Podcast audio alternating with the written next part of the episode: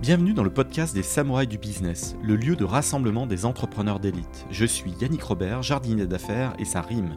Accompagnez-moi pendant une bonne demi-heure de concentré de jus de cerveau et transcendez votre start-up et les projets dans lesquels vous vous investissez. Changez votre destinée et découvrez tous les stratagèmes et autres techniques secrètes qui vous permettront de craquer votre secteur. Place à l'invité du jour.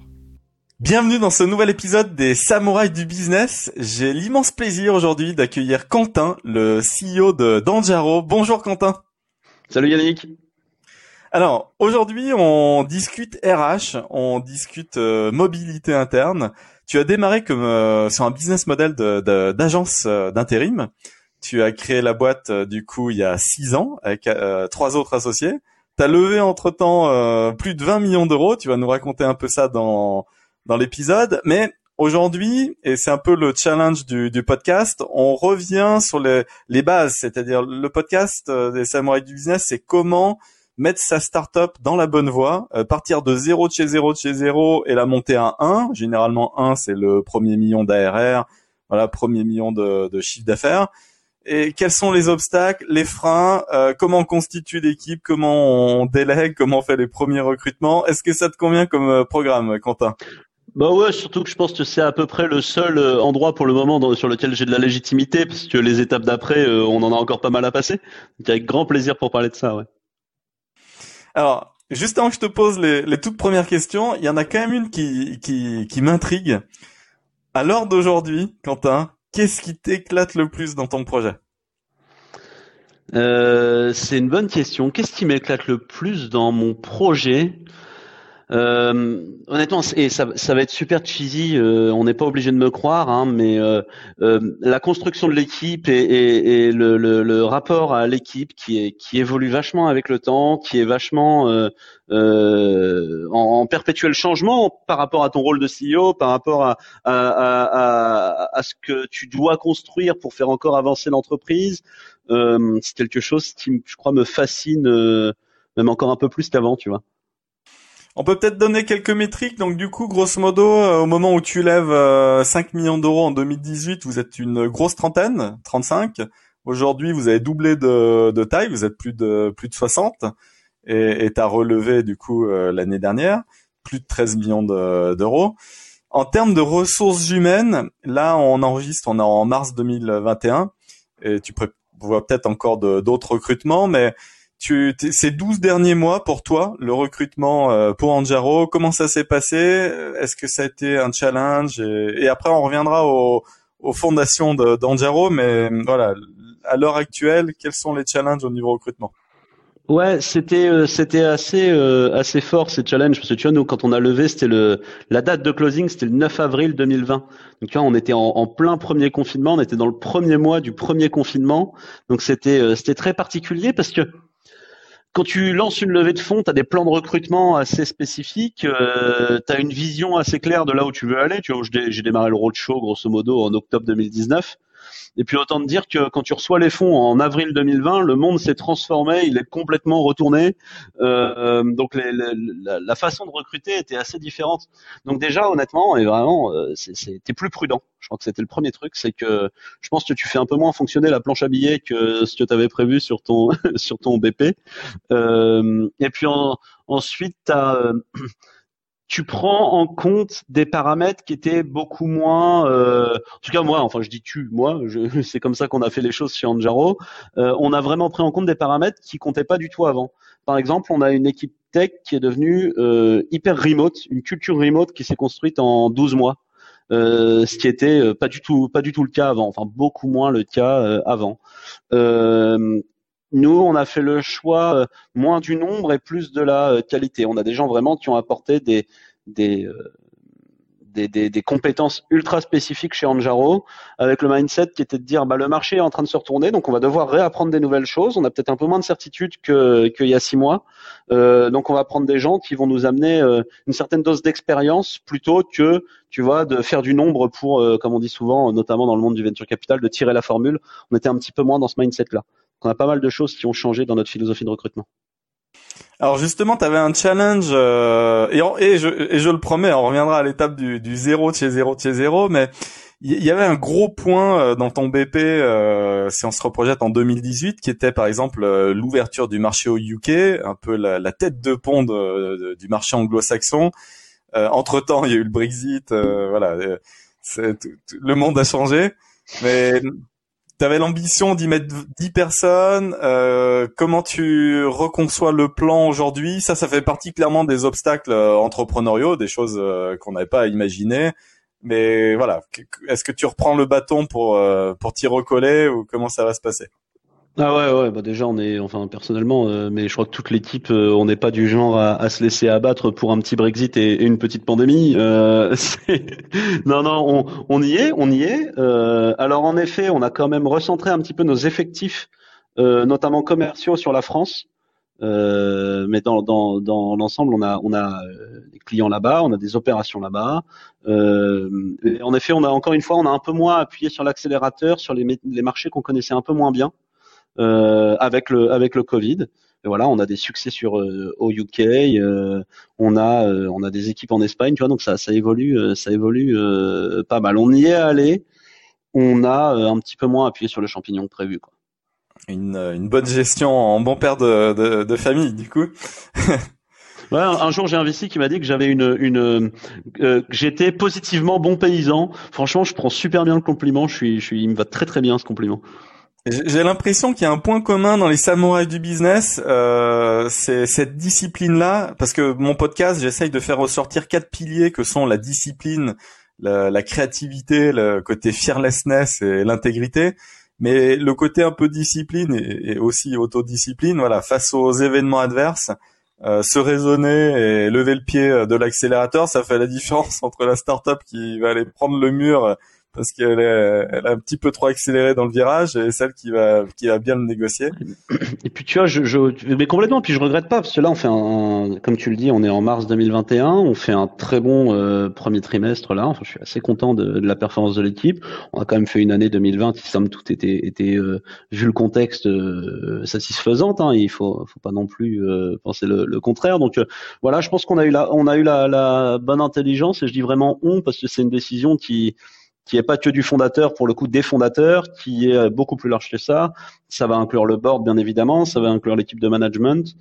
Euh, donc je suis assez content de, de, du comportement qu'on a eu euh, sur la dernière année. Là.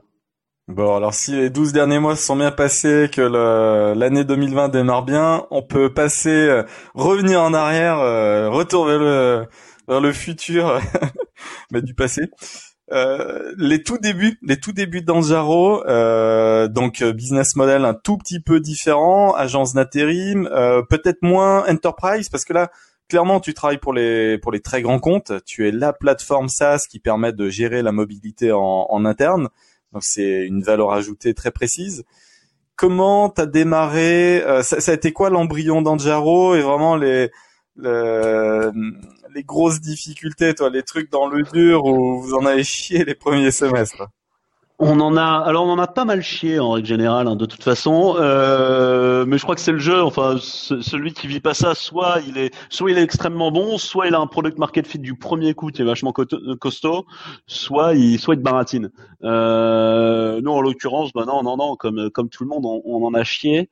Euh, écoute, ce qui a été le le plus difficile au début, je crois que le tout début du tout début du tout début, tu vois, on lancé, on faisait de l'intérim euh, digital dans l'hôtellerie-restauration. Finalement, hein, si tu euh, si tu retires les grands anglicismes, euh, c'est aussi simple que ça, ce qu'on ce qu'on faisait au début. le premier truc, c'est que ça faisait un an qu'on bossait sur notre projet, un peu plus d'un an. on dépose nos statuts en août 2015 et si tu vas voir un petit peu les gens qui se sont lancés euh, sur ce secteur. Hein, je vais essayer de, d'en citer un maximum. Tu as Bruce, tu as euh, Staff Match, tu as Brigade, tu as Extra Calabra, tu as euh, ce genre de personnes. Grosso modo, en huit mois, tout le monde dépose ses statuts sur un truc trois mois avant nous, cinq mois après nous. Euh, donc déjà, on s'est retrouvé sur un marché qui était beaucoup plus euh, compétitif, euh, avec beaucoup plus de compétition que concurrentiel, pardon, que ce qu'on avait euh, imaginé. Ce qui a demandé une vélocité en termes de développement et aussi une une, une agressivité en, sur notre marché qu'on n'avait pas du tout prévu. et ça, c'était très dur parce que quand tu regardes les quatre cofondateurs, il n'y avait pas de profil commercial. Donc ça, ça a été une première première surprise, une première claque, parce qu'il a fallu avoir un, comportement qui était dans une itération beaucoup plus rapide, beaucoup plus agressive, et, honnêtement dans laquelle on n'a pas surperformé. Quoi. On avait plutôt des bons chiffres. J'ai l'impression quand je parle à des gens qui sont devenus des, voilà des bons contacts sur le marché, euh, d'anciens concurrents, on avait des chiffres qui étaient pas mauvais. Mais par contre, en termes de vélocité, d'itération, ce genre de choses, on était honnêtement, on était, on était un petit peu à côté, quoi. Euh... Alors ça, c'est un domaine qui m'intéresse. J'ai écrit un, un livre, là, le, le, code des samouraïs de la vente. Euh, alors là, on est dédié aux samouraïs euh, qui a envie de, de, de sortir le sabre et, et dans le loudband. Ça, c'est mon, mon domaine mm. moi d'expertise. comment tous les matins on se lève, on a la niaque et comment on prend les, les coups de sabre adverses et les, et les parpaings dans la, dans la tête et, et comment on garde le sourire et, et le dynamisme. Comment tu as structuré ton équipe commerciale euh, à date aujourd'hui? Ça a été quoi les évolutions justement entre l'étape euh, zéro un peu euh, compliquée et puis bah, peut-être l'arrivée du coup d'un head of sales, la structuration? Ouais, alors c'est nous, on est un marché en phase d'évangélisation encore, hein, parce qu'on est, on reviendra sans doute sur exactement ce qu'on est devenu et ce qu'on fait, mais nous, on s'attaque finalement à, on est ce qu'on appelle une total staffing platform avec l'idée que euh, je me connecte à Anjaro en tant que manager opérationnel d'une grande organisation. Euh, c'est à peu près, pour info, hein, c'est plus de 200 collaborateurs, nous, à peu près les organisations sur notre plateforme. Euh, et puis, je vais avoir accès à toutes les ressources dispo euh, en interne et en externe. Donc, finalement, c'est pas très loin du fonctionnement d'une place de marché en mode intérim. Euh, simplement, on va prendre un petit peu le, le tous les éléments de, de, des deux mondes, à la fois dans l'entreprise et à l'extérieur de l'entreprise, euh, sur notre plateforme. Euh, donc nous, ça c'est ce genre de logiciel. On est quasiment seul sur le marché. On est euh, on est sur un marché qui est en, phase d'évangélisation très forte. Euh, ça sous-entend, je pense, une organisation particulière, notamment une organisation qui va quasiment plus évangéliser le pain euh, sur le marché que son propre produit. Euh, on a fait un virage assez récent qui qui est assez marqué euh, et dont je suis très content parce que, bah, comme je te le disais, on fait, on fait plutôt un, très bon trimestre, euh, ce trimestre-ci notamment.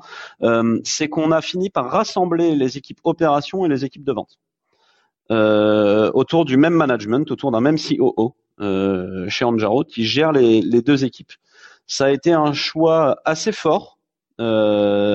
Euh, qui euh, permet d'avoir d'un côté, on va dire, pour la faire simple, euh, l'équipe Customer Success qui est vraiment en lien avec nos clients et qui va avoir un lien direct avec nos équipes de vente pour évangéliser les succès de nos clients. Euh, et ensuite, l'équipe de vente, elle est assez classique, c'est-à-dire qu'on a euh, des ESM, on a deux ESM pour un SDR, une équipe pre-sales qui est en gros un pre-sales pour deux et demi, trois ESM. Euh, et une équipe lead generation pour le coup on met un peu le paquet parce qu'on a on a des enjeux d'évangélisation côté euh, côté marketing. Euh, Est-ce que ça, tu utilises de, de, jolies bases de données comme nomination.fr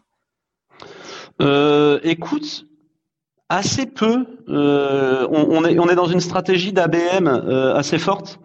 Euh, donc, si tu veux, la masse, en allant utiliser des bases de données, honnêtement, hein, euh, on, on, fait partie. Euh, je veux dire, on n'est pas plus intelligent que les autres. On l'a fait. Hein, on l'a fait. Euh, euh, ne m'attaquez pas, s'il vous plaît, pour ça. Désabonnez-vous de notre newsletter si jamais finalement elle vous intéresse pas. C'était des erreurs de jeunesse, je pense, quand, quand, quand on a ciblé comme ça. Je pense que c'est une erreur. Tu noies le marché sur sur ce sur ce genre de stratégie. Et puis, euh, encore une fois, nous, on évangélise un pain, et le meilleur moyen d'évangéliser le pain, c'est de s'adresser aux gens de la façon la plus la plus précise possible. Euh, donc ça, on le on le fait on le fait beaucoup moins. Euh... J'ai eu la chance d'être co-founder d'une d'une boîte de cybersécu en 2015 et du coup la base marketing en cybersécurité c'est c'est aussi tu peux pas aller euh, dans le marché et et faire de l'outbound et, et taper à toutes les portes lorsqu'on parle de cybersécu, c'est ça, ça pas Non. Parce qu'en fait, la dimension conseil de ton rôle euh, dans l'évangélisation, elle est absolument clé. Et alors, soit tu veux passer pour le bourrin de service qui va taper à toutes les portes, soit tu essayes vraiment d'y aller en étant renseigné, en, en étant capable de, de, délivrer euh, une véritable prestation de conseil quasiment lors de ta première interaction avec le client. Et, et on a fait ces erreurs-là, honnêtement, et elles nous ont coûté de la croissance, ces erreurs-là. Euh, et, et, je peux te dire qu'on est, on, s'en sort beaucoup mieux depuis que on a organisé euh, notre entreprise autour d'une réelle expertise. et encore une fois 12 changements organisationnels qui est de rassembler nos, équipes de, de, customer success et nos équipes de vente sous le même management. Donc si, si, je résume, par exemple, bah, voilà, vous étiez quand même une équipe assez large, hein, quatre cofondateurs, c'est copieux et gourmand, et, et, donc finalement, voilà, si l'aventure avait démarré directement avec aussi un profil sales, ça serait allé plus vite en, termes de en termes de dev, euh, tu as un associé CTO qui s'appelle euh, Alexandre Ramin. Euh, en termes de dev, c'était quoi les, les challenges Vous êtes allé aussi vite que vous vouliez les 18 premiers mois ou il a fallu commencer à sortir une plateforme en mode un peu bootstrap parce que la, la première levée de fonds n'arrive qu'en 2017 avec Kima Venture, donc il y a quand même quasiment deux ans à tenir en mode autofinancé. En termes de dev, si tu résumes les 18 premiers mois, est-ce qu'il y a tout? Est-ce que le produit est abouti ou, ou est-ce que c'est la galère? Ben, ça dépend. Est-ce qu'on regarde par rapport à, euh, à mon regard à la fin de ces 18 premiers mois ou à mon regard maintenant? Euh, Mon regard maintenant, c'est qu'il y avait pas mal d'imperfections. Euh, mais dans les faits, nos 18 premiers mois, on a quand même fait un pivot hyper structurant puisqu'on a passé de cette plateforme d'intérim à, à, au format software qu'on a euh, à l'heure actuelle qui était un pivot ultra rapide parce qu'on parle à nos premiers clients en avril euh, en, en, avril 2016 et on sort la plateforme en juin. Euh, notre premier euh, pilote euh, de mémoire, c'était le 12 juin, le 12 juin 2016. Donc ça va quand même super vite ce pivot. Donc on a fait preuve d'une certaine agilité on a été, à mon avis, un petit peu gourmand. C'est une erreur de jeunesse. On était euh, trois des quatre associés. On avait 25 ans quand même, hein, il faut le rappeler. Euh, on a été un petit peu gourmand sur euh, le nombre de fonctionnalités. On aurait dû se concentrer sur un MVP. Honnêtement, notre plateforme, on aurait quasiment pu la faire via des SMS. Si vraiment je pousse le truc un petit peu loin à la base. et on y est allé ben, on a fait les erreurs classiques de product management. Ça, me rappelle l'aventure de la crème de la crème. Je, je t'interromps 30 secondes, mais qui faisait euh, ça par SMS, euh, qui est un peu dans une thématique, euh, voilà, Là, je... recherche de ouais, Connex, quoi.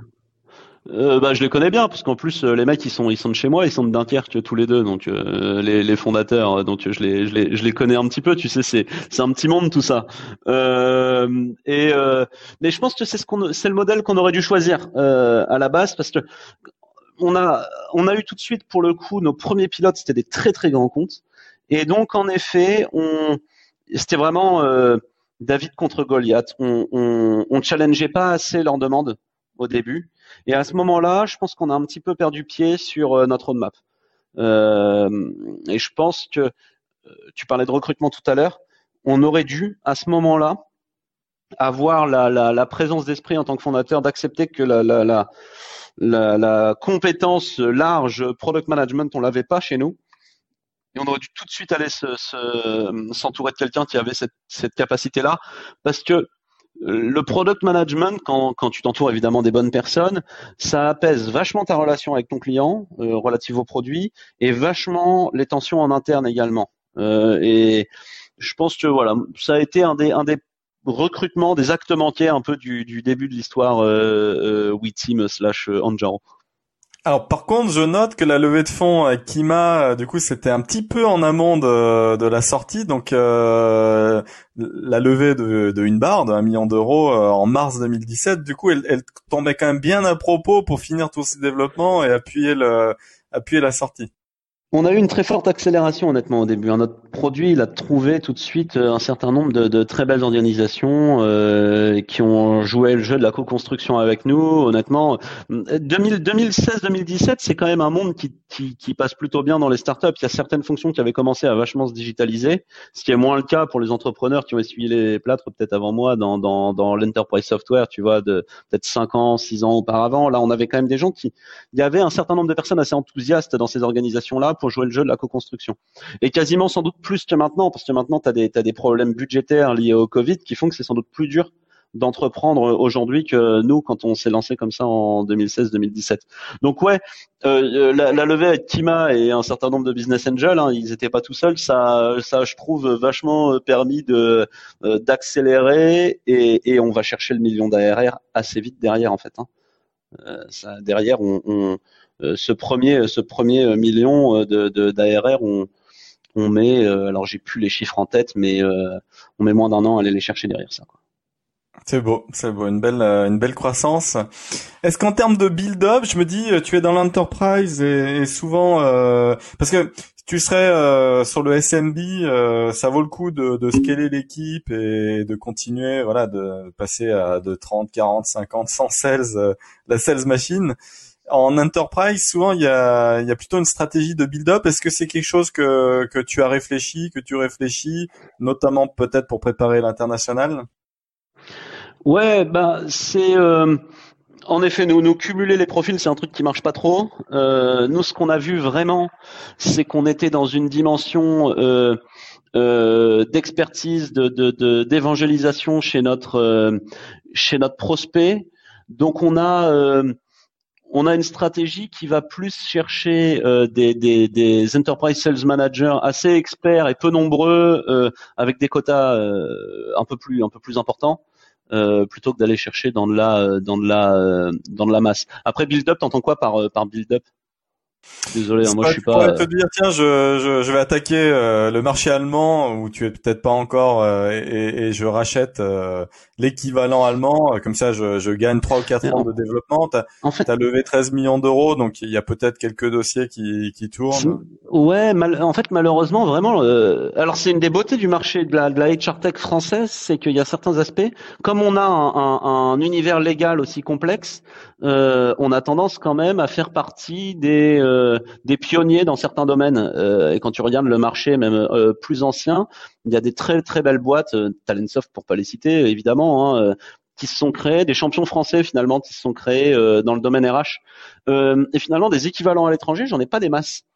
et d'ailleurs, si t'en si t'en trouves, n'hésite surtout pas à me les envoyer parce que j'en ai j'en ai pas beaucoup. donc pour le moment, sur l'international, non, on a plutôt été dans une stratégie qui était euh, d'accompagner euh, nos clients, enfin de se faire accompagner aussi par nos clients, euh, qui ont été plutôt des choses qui partent de chez nous. Mais on regarde ça de près évidemment, parce que oui, on a on a eu un peu de croissance, on a une trésorerie plutôt saine, donc c'est potentiellement des choses à terme, à terme qu'on regardera. Là, c'est pas forcément dans notre dans notre stratégie court terme sur l'international. En, en, termes de médiatisation, si on se replace à tes tout débuts, est-ce que tu as eu des coups de projecteur, euh, un passage sur un plateau télé qui, aurait été transformant ou ça a été quoi le, coup de booster médiatique qui, qui t'a lancé? Euh, ça a été quoi le coup de booster médiatique qui nous a lancé? Les... Honnêtement, je pense que la levée de fonds avec Balderton, elle a beaucoup joué. Euh, on était en 2018 euh, et, et, je pense vraiment que c'est une levée de fonds qui les levées de fonds ça t'apporte ça ça t'amène un petit peu de légitimité. Euh, rétrospectivement, finalement, tu vois, on est dans une stratégie euh, d'ABM, ça, ça te donne de la légitimité sur le marché euh, entrepreneurial, sur le marché des startups, euh, chez les VC, tu reçois des textos, tu reçois des trucs comme ça moi, chez mes clients, euh, ça me sert pas plus que ça, honnêtement. Euh, cette cette fame un peu qu'on peut aller chercher, surtout quand on est jeune entrepreneur. Honnêtement, c'est c'est quand même un petit kiff quand tu es jeune entrepreneur. Euh, les les levées de fonds, euh, tu vois, la dernière, elle était, je l'ai vécu beaucoup moins dans ce dans dans dans cet esprit-là. Parce que finalement, bah, la levée de fonds, c'est pas du chiffre d'affaires. Donc ça m'a apporté un coup de projecteur. Ça sert, euh, ce ça sert en termes de légitimité. Euh, mais les coups de projecteur, c'est vraiment des choses qui, qui m'intéressent de moins en moins. Euh, moi, ce qui m'intéresse, c'est euh, c'est plus ce qu'évoque euh, Anjaro en termes de fiabilité, en termes de capacité à gérer euh, des relations avec des grandes organisations. Euh, et ça, franchement, euh, le témoignage client peut-être un peu plus spécialisé, un peu plus discret, voire même parfois le bouche à oreille, la recommandation client, franchement, elle est beaucoup, beaucoup, beaucoup euh, plus euh, valorisante que euh, un passage sur tel ou tel JT ou une levée de fonds où tu te retrouves dans 30 médias différents, mais finalement pour passer quel message Quel est le message que tu passes derrière tout ça Ben ouais, t'as levé de l'argent, ça veut dire que ça se passe bien pour toi, mais concrètement, l'organisation que tu cibles là à côté, qu'est-ce que tu vas lui apporter? C'est pas de l'argent, tu vas lui apporter un service. Donc voilà, moi c'est plus ce que je vais rechercher maintenant. Ah, en, termes de chiffre d'affaires, du coup, euh, j'ai vu, j'ai vu. Alors là, là c'est petite question euh, challenge, mais Euh, tu as donné un coup de main à plein d'entreprises parce que du coup euh, l'année dernière tu as tu as donné la plateforme euh, gratuitement pour pour aider. je, je, reprends ton expression, tu as dit genre pro bono en mode pro bono pour aider, pour mm. voilà les temps sont durs, on est là aussi pour accompagner les entreprises dans dans, dans ces changements et, soudains. Et en termes de, de business model, est-ce que c'est comment après tu recrantes dans un modèle payant? Est-ce que c'est un bon pari ça? Est-ce que par exemple tu est-ce que c'est une bonne stratégie pour quelqu'un qui se lance euh, d'y aller comme ça, d'offrir le service et ensuite on, on voit pour la pour la, la monétisation? En temps normal, non, non. Moi, je conseillerais jamais à aucun entrepreneur d'y aller gratuit. Euh, tout travail mérite salaire. Euh, Qu'est-ce que je peux te donner comme autre Si je continue d'enfoncer les portes ouvertes, ben euh, euh si les gens payent pas, c'est que ton produit n'a pas de valeur. Enfin, je peux t'en, je peux t'en donner plein. Non, en temps normal, non, c'est pas du tout une bonne chose. Moi, je l'ai vraiment pas fait dans cet esprit-là. je pense qu'on est, on, on, vivait une situation à l'époque qui était quand même hyper particulière. Euh, faut se rappeler du choc du premier confinement.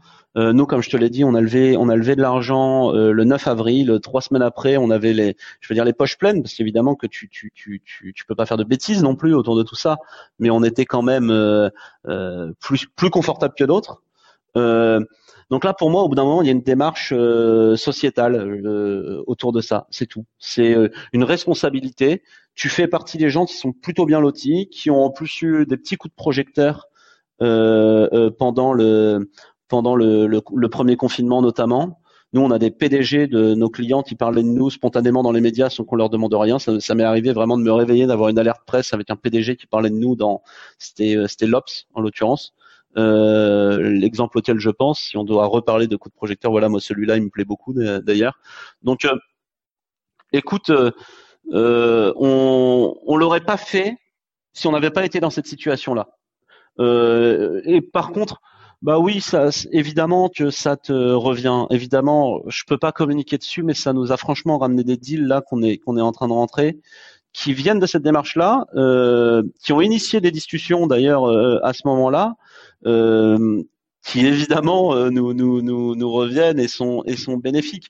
On, on, on, est dans un environnement, je trouve, un écosystème, les startups, les sociétés en hypercroissance, qui est plutôt bienveillant. Alors c'est pas le monde des bisounours, mais je trouve que euh, on a, euh, on joue avec des règles du jeu plutôt saines. Euh, notamment j'ai envie, de dire aussi, plutôt j'ai envie de dire plutôt bon élève parce que pour le moment les startups de l'écosystème French Tech sont plutôt créatrices d'emplois dans une période un peu compliquée alors que les grands groupes on commence à entendre des grosses opérations de de dégraissage donc, euh, donc ouais, mais donc ça joue ça joue tout ça. C'est-à-dire que quand, quand à cette image-là, quand le marché renvoie cette image-là, euh, ben forcément, euh, si, si, si, tu, si tu joues le jeu comme je pense vraiment qu'on l'ait fait de, façon assez saine, euh, quand, quand, quand le reste du marché, on va dire, vacille, bah ça te revient.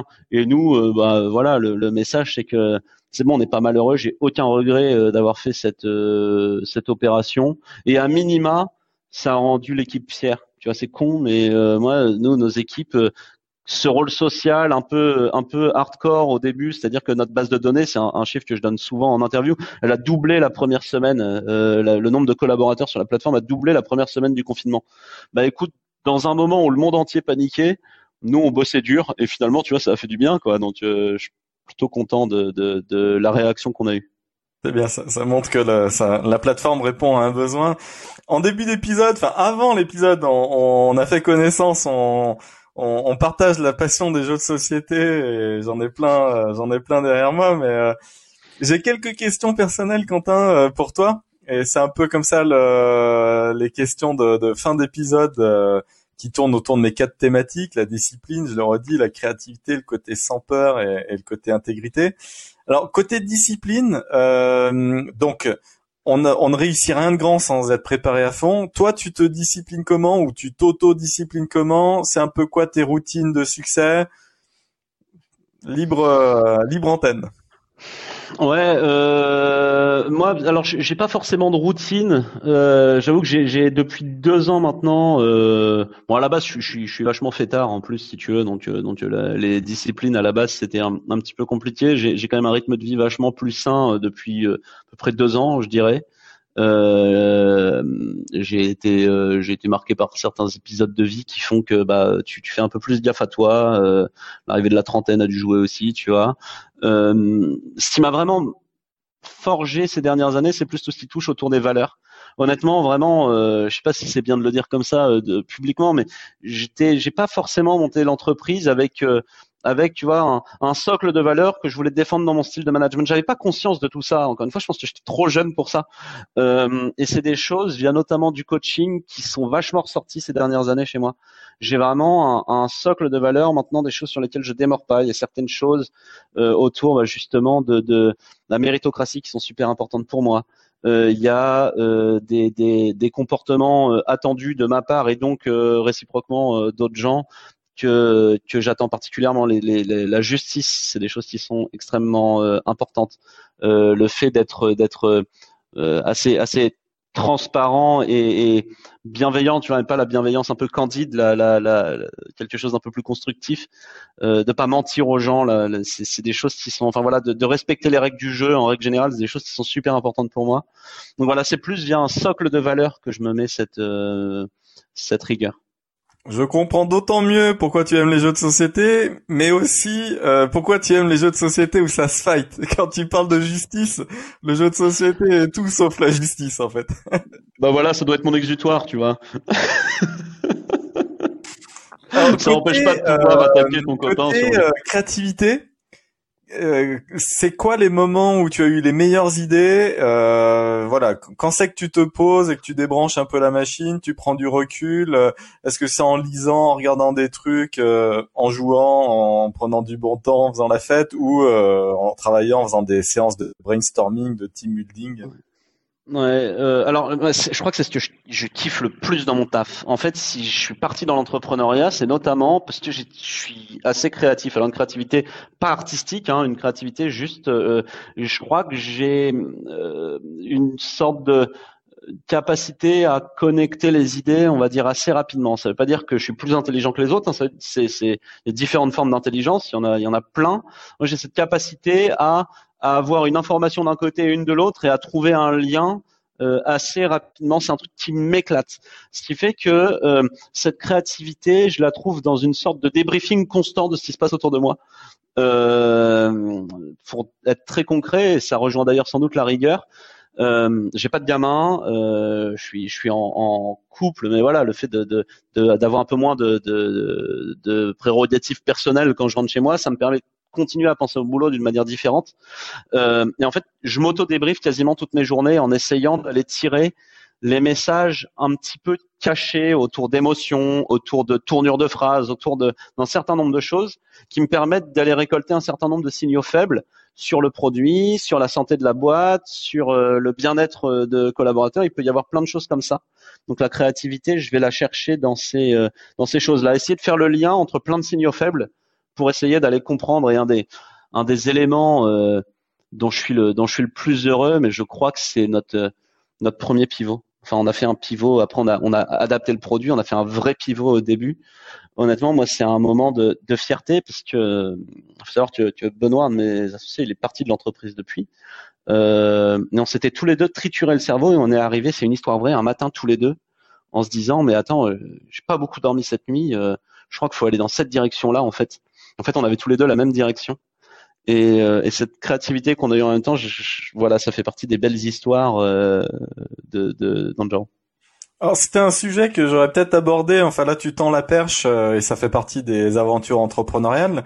On passe le bonjour à Benoît Ozan, mais du coup, euh, je note son départ euh, juste après. enfin, c'est un peu concomitant avec la, la levée des 13 bars l'année dernière. Mmh. En même temps, il y a le Covid, il y a plein de trucs, donc il y a, peut-être d'autres projets. Et puis, et puis, bah, c'était euh, cinq ans après, pile, la création de la boîte. Donc, c'est aussi un cycle humain. Euh, comment c'est, comment ça se vit et voilà. C'est c'est c'est jamais facile parce que c'est des histoires assez fortes, euh, vraiment fortes. En plus, Benoît, on se connaissait. Tu imagines, on a fait Erasmus ensemble. Donne une idée. Ça fait maintenant plus de dix, ans qu'on se connaît à peu près. C'est des histoires, euh, c'est des histoires assez, fortes. Je pense que c'est des, comme tu le dis, c'est des cycles de vie. Euh, c'est des moments euh, euh où ben il y a une recherche d'hypercroissance qui va potentiellement te fatiguer. Il y a des projets personnels qui vont se mettre en place. et quand je dis personnel, c'est, euh, ça peut être même dans ta, dans ta vie perso. Euh, quand tu rentres chez toi, bah, tu as besoin d'autres choses. Tu as besoin euh, de différentes choses. Et Benoît, euh, je vais pas parler pour lui, mais je pense pouvoir dire qu'il s'est éclaté dans les premières années d'Anjaro et que là, bah, plus ça grossissait, peut-être qu'il s'est retrouvé un petit peu moins. Il faut lui poser directement la question. On a évidemment eu la conversation ensemble. Euh, et voilà, écoute, il a, moi, je crois beaucoup à euh. ça. Euh, d'ailleurs, c'est pour ça que je dédramatise le sujet euh, dans dans mon livre justement sur les samouraïs, parce que en fait, il y a, l'étape de démarrage, elle est souvent la plus chronophage, la plus énergivore. il faut l'assumer et, aimer ce plaisir à, la porter. Et puis, bah, quand c'est le temps de, de, du passage vers la scale-up, bah, peut-être que c'est pas son truc, et bah tant pis, on, on repart sur un autre truc. Euh, il a fait le taf. Il a fait le taf de, de l'amorçage à la série B. Je pense que si on si on nous avait dit ça il y a six ans, euh, bah, on aurait euh, on aurait signé euh, des deux mains. Donc bah, après c'est c'est des c'est des choix de vie. Il a, il a il a fait le boulot quoi. Les deux derniers piliers du, podcast, c'est le côté sans peur et le côté intégrité. Alors, côté intégrité, c'est no overselling. Quelles règles tu mets en place justement pour euh, pour éviter les dérapages? Parce que surtout, euh, en plus avec les grands comptes, où si on se grille, c'est c'est quand même relativement mort après pour 36 mois derrière. Il faut faut, faut attendre mm. un changement de manager. que c'est quoi tes, tes règles en interne euh, sur l'intégrité, encore une fois, on rejoint le, partage de valeurs communes. Hein. Je crois que c'est honnêtement, je crois que c'est super fort. Il y a un moment où, euh, en tout cas, nous, c'est comme ça qu'on l'a bâti chez Anjaro et on a renforcé ça il y a 18 mois avec euh, un cabinet qui nous a accueillis, qui, nous a accompagnés, qui est Fly the Nest, autour des valeurs et, on est vraiment sur des comportements attendus. C'est-à-dire justement que cette, cette intégrité, y compris autour de la vente, bah, il y a des comportements qui sont qui sont pas ok qui sont pas ok parce que ça va retomber sur euh, l'équipe customer success par exemple qui va qui va devoir gérer ça. Euh, il y a un certain nombre de choses qui font que c'est pas toujours parfait, parce qu'évidemment que tu as envie de signer le client, mais voilà, il y a un certain nombre de comportements attendus qu'on a cités, qu'on a travaillé en équipe euh, et qui fonctionnent plutôt bien. Et puis après, c'est pas de tromper dans les recrutements. Honnêtement, ça c'est essayer d'aller chercher ça dans, dans les recrutements. Euh, mais c'est aussi important que les hard skills, ce, ce genre de choses à aller checker dans, dans ton process de recrutement. Dernier pilier, le côté sans peur. Euh, donc, euh, bah, comment réduire et dompter euh, sa peur, souvent avec les, connaissances, la ténacité, l'instinct. L'instinct dans ta vie, Quentin, de, de, de CEO à la tête d'une entreprise, le guts feeling, est-ce que c'est quelque chose de très important ou pas du tout? C'est super important. Euh, c'est d'autant plus super important que j'ai, comme je suis primo entrepreneur, j'ai beaucoup de choses assez sensorielles que j'ai même du mal à, à, à, expliciter. Et heureusement, je me suis entouré maintenant d'un management qui explicite parfois, qui m'aide à expliciter, à mettre des mots sur des ressentis, parce qu'eux ont parfois plus d'expérience que moi, ce genre de choses. Euh, le sensoriel chez moi, qui est toujours, encore une fois, qui vient toujours de signaux faibles que j'essaye de travailler, euh, que je travaille beaucoup en coaching aussi. Je parle, tu verras dans mes interviews que je parle beaucoup de coaching. Euh, ben c'est des, euh, c'est un élément euh, essentiel et juste ici qui m'a plutôt servi. On vient de sortir un produit que j'ai commencé à imaginer, tu vois, avec évidemment une partie de l'équipe il y a il y a trois ans. Et le fait est que bah, il y a trois ans, on n'était pas loin de la vérité vu, vu les résultats qui est en train d'avoir ce, ce, produit. Par exemple, c'est des choses qui partaient de, de, de sentiments. C'est assez l'instinct et euh, c'est marrant parce que j'ai une conversation avec une candidate tout à l'heure qui me disait euh, l'instinct c'est comme un muscle, ça se travaille. Et euh, je, suis très très d'accord avec euh, avec ça. Eh ben, c'est une belle, euh, une super conclusion, tu vois. Ça sera peut-être ça le, le titre du, de l'épisode. Et ça prouve aussi ta ténacité, comme quoi, voilà, les projets qui réussissent ont besoin de temps aussi, trois ans pour faire mûrir l'émergence de, de nouvelles fonctionnalités. Donc, Qu'est-ce qu'il faut te souhaiter, Quentin, pour les, les 10 mois à venir jusqu'à la fin de l'année? Bah sur le plan pro, c'est euh, c'est c'est une croissance saine finalement. C'est une croissance avec des clients, euh, des clients et une équipe heureuse. Euh, encore une fois, c'est super cheesy comme truc, mais euh, mais c'est tellement agréable quand ça se passe comme ça que que c'est c'est absolument capital. Peut-être aussi avec le retour du présentiel, euh, quelques team building, euh, quelques animations ludiques et pour remettre Ah un peu de, de l'huile dans le moteur, tu vois. T'as as raison, tu sais quoi? Souhaite-moi un séminaire. Souhaite-moi juste un séminaire en équipe où on peut se faire euh, célébrer des succès. Tu vois, si en décembre euh, on peut se faire un séminaire sans masque parce qu'on a fait une belle année, célébrer des succès, se faire une bonne soirée euh, en, en célébrant tout ça. La soirée de Noël chez Anjaro, c'est un rendez-vous assez incontournable, tu vois, qu'on n'a pas pu vraiment avoir euh, l'année l'année dernière.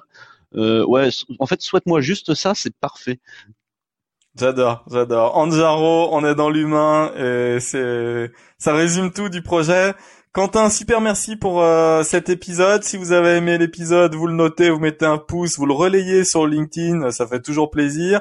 Il y a une cinquantaine d'autres euh, d'épisodes avec d'autres CEO de la French Tech. Demain, euh, j'interview euh, Mathieu Stéphanie de Génération Audit Yourself, le mentor podcast qui m'a donné envie de créer ce podcast. Donc ça me fait super plaisir. Quentin, à très bientôt. Salut Yannick, à bientôt. Merci.